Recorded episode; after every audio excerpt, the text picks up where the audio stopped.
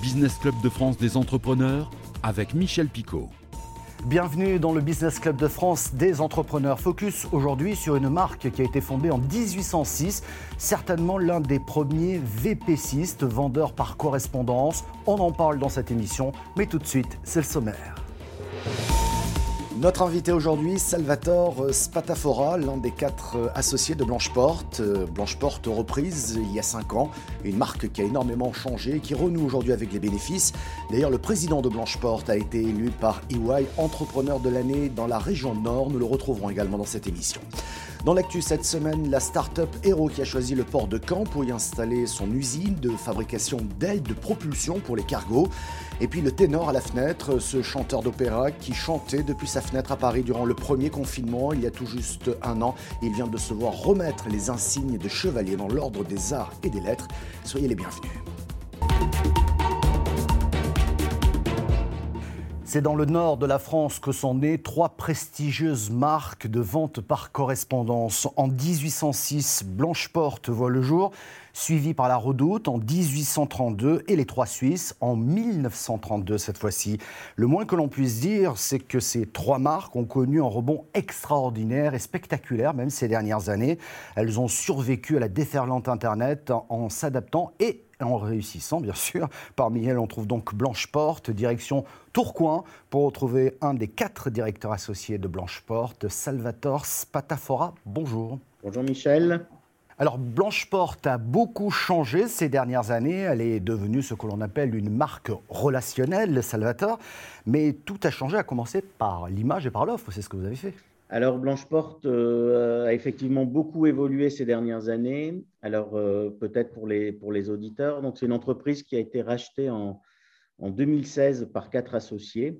On était déjà dans l'entreprise, on l'a racheté à un grand groupe du Nord, un grand groupe de VPC, euh, pour poursuivre l'aventure et ça nous a permis d'accélérer la transformation digitale et surtout vers une marque relationnelle, comme vous l'indiquiez. Alors, la marque relationnelle, le petit clin d'œil, c'est le, cœur sur le logo, un, cœur rose, euh, qui, est, la traduction et, et, un peu notre, notre marque de fabrique euh, blanche. Mais finalement, qu'est-ce qui vous différencie des autres? Être une marque relationnelle, c'est suffisant? Alors, la marque relationnelle, euh, chez nous, elle s'exprime au travers de cinq grandes. Enfin, si on devait la définir, ce serait autour de cinq grandes, cinq grandes actions. Euh, c'est la singularité de l'offre. Ça, c'est vraiment euh, quelque chose qui est très, très identitaire chez nous. C'est que 95% des produits qu'on vend sont des produits qu'on a réalisés en interne. On a des équipes de stylistes, de modélistes qui vont mettre au point toutes ces collections prêtes à porter femmes, hommes, lingerie. Là, on sait que c'est un vrai savoir-faire particulier. La, lingerie, c'est assez compliqué à, mettre au point. Euh, et aussi, bien sûr, en linge de maison, qui est euh, une ligne de produits qui est plus dans l'ADN de, de Blanche-Porte. Vous parliez, Michel, tout à l'heure de 1806. Évidemment, en 1806, on ne faisait pas de la vente euh, par correspondance. On était une usine, une filature. Et c'est ensuite qu'on s'est transformé vers de la vente à distance et aujourd'hui vers le, vers le digital. Donc, c'est par l'offre que ça va se traduire, cette marque relationnelle.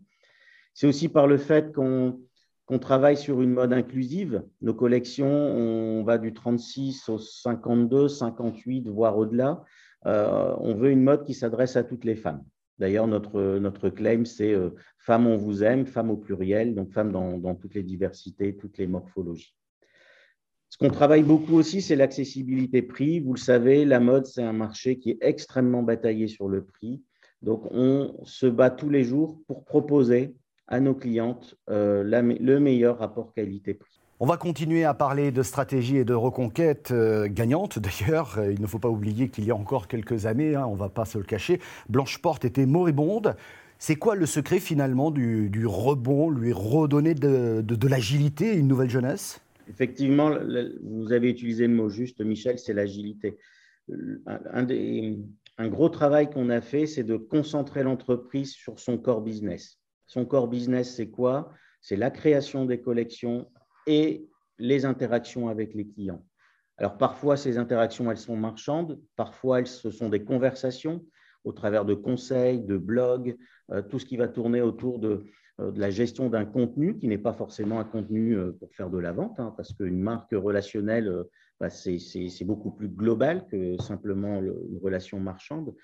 Et, le fait d'être concentré sur le core business et de travailler avec des partenaires, des partenaires fabricants, des partenaires logisticiens, des partenaires aussi en charge euh, de la confection euh, des colis, de l'acheminement des colis, nous a permis de nous concentrer sur ce qui est euh, la valeur principale de l'entreprise, c'est-à-dire ses produits et ses clients. Salvatore Spatafora, restez avec nous. On se retrouve juste après l'actu des entreprises dans nos territoires. Dans l'actualité cette semaine, la start-up Hero qui a mis au point des ailes de propulsion pour les cargos. L'entreprise s'installe à Caen pour passer dans la phase industrielle de son innovation. Ces ailes rigides et automatisées seront construites dans leur toute nouvelle usine de 3200 m2.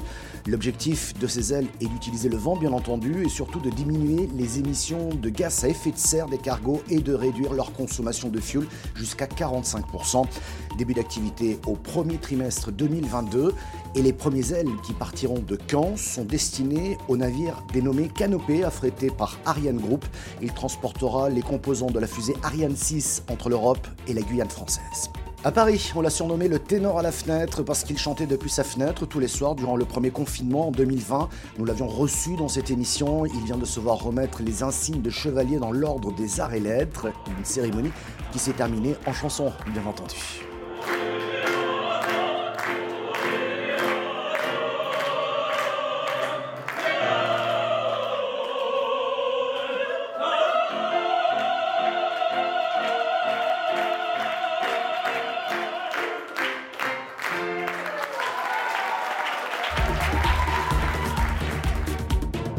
Notre invité aujourd'hui, Salvatore Spatafora, l'un des quatre directeurs associés de Blancheport, euh, qui ont repris donc euh, cette entreprise en 2016. Ils ont su lui redonner une nouvelle jeunesse, grâce notamment au digital. Et tiens, justement, quelle est votre stratégie digitale?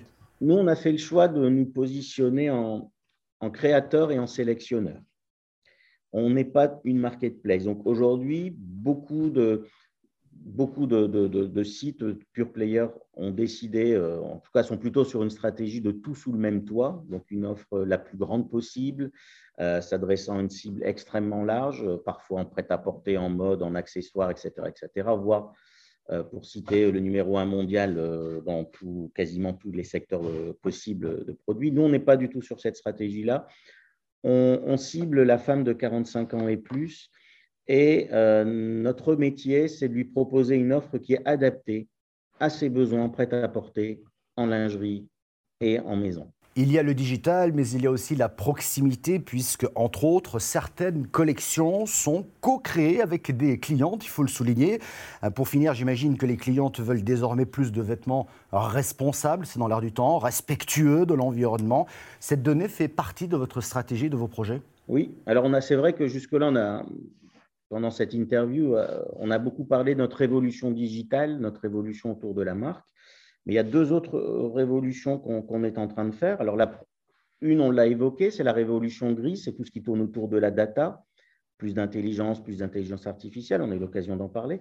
Et puis sur le sujet que vous évoquiez, Michel, on parle aussi de révolution verte chez nous, c'est qu'on est sur un secteur aussi euh, où on va évidemment euh, avoir notre contribution euh, pour le bien de la planète, pour le bien aussi d'une production beaucoup plus propre. Donc on travaille par exemple aujourd'hui quasiment, enfin, je crois que c'est 95-98% de notre linge de lit par exemple est en Ecotex.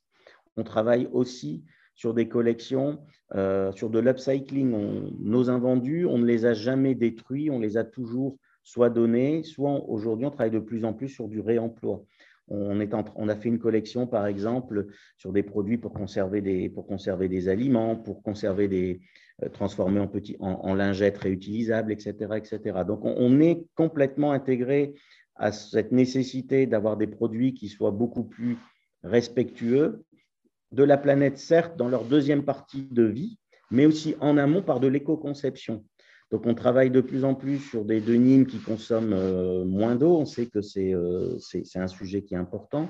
On va travailler aussi sur des produits qu'on va pouvoir recycler plus facilement. On a fait là récemment un partenariat aussi avec Patatam pour favoriser aussi la collecte des, des vêtements, pour leur donner une seconde vie ou une seconde main.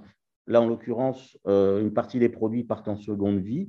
elles sont réemployées, on réutilise la matière, et une partie part plutôt en, en seconde main, c'est-à-dire revendu à, d'autres clients. Merci beaucoup, Salvatore Spatafora, d'avoir répondu à nos questions. Tout de suite, c'est Éco-Région. Franck Durier, le président de Blancheport, a été élu par EY entrepreneur de l'année dans la région Nord. Il était l'invité de l'émission Eco Co sur WEO, présentée par Jean-Michel Aubry et Yannick Boucher de la Voix du Nord, qui nous donne d'ailleurs la signification du nom Blancheport. Extrait.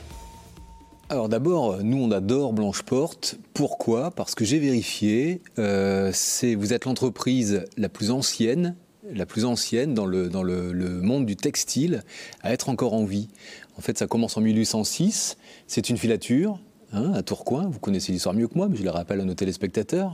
Et euh, dans les années 1770-1780, euh, les filateurs faisaient sécher les draps sur les branches des vergers Peut-être que votre amour des arbres est lié à, cette anecdote euh, fondatrice. Et donc, on avait l'impression, quand on est arrivé dans le sud-ouest, par le sud-ouest de Tourcoing, à l'époque, on imagine, il n'y avait pas de voiture, il n'y avait rien, quoi. C'était, on était juste avant la Révolution française. On, essayait d'imaginer ces champs de, d'arbres avec les, draps de laine qui, venaient d'être tissés et qui voilà. Ça, il y, a, beaucoup d'émotions dans, dans cette histoire euh, et la filature est devenue blanche porte. Hein, et, Alors pourquoi et ensuite, parce qu'on avait l'impression de rentrer dans la porte de la ville. C'était la, porte blanche. blanche par les, ah, avec les, On avait, on avait cette impression visuelle d'avoir euh, du blanc partout quand on arrivait par le sud-ouest de Tourcoing, où vous êtes toujours d'ailleurs. Ça, c'est très très important, je on crois. Est toujours installé euh, les racines, Les racines. Alors, 2 millions de clientes aujourd'hui. Euh, vous l'avez dit, hein, quand vous êtes arrivé comme DG, l'entreprise tanguait. Et puis, vous avez très vite décidé avec vos trois euh, co-associés, de dire allez, on ne peut pas laisser tomber l'affaire, il faut y aller. C'est quoi le déclic? Parce qu'il y a une zone de risque incroyable là. Euh, D'autant qu'il y avait un candidat, il y avait un candidat allemand qui proposait euh, très modestement de supprimer la moitié des effectifs à l'époque. Oui. Alors en fait, le, déclic, c'était, on était déjà dans la boîte, on avait commencé des éléments de transfo. Et on était convaincu que, que ce qu'on faisait était en train de marcher. Le bon chemin. Premier déclic. Deuxième déclic, c'est qu'il y avait ces 180 salariés, à l'époque on était 185, et, on s'est dit, bah voilà, on est en chemin avec eux sur, ce, sur cette transfo. Euh, on ne peut pas s'arrêter maintenant, euh, ça ne fait pas de sens. Merci à notre invité Salvatore euh, Spatafora d'avoir répondu à nos questions. Vous pouvez voir ou revoir cette émission en replay vidéo sur le site de votre télévision locale ou sur le site internet de l'émission. Nous sommes également disponibles en podcast audio, mais également aussi diffusés sur une dizaine de radios un peu partout en France. Merci de votre fidélité et à la semaine prochaine.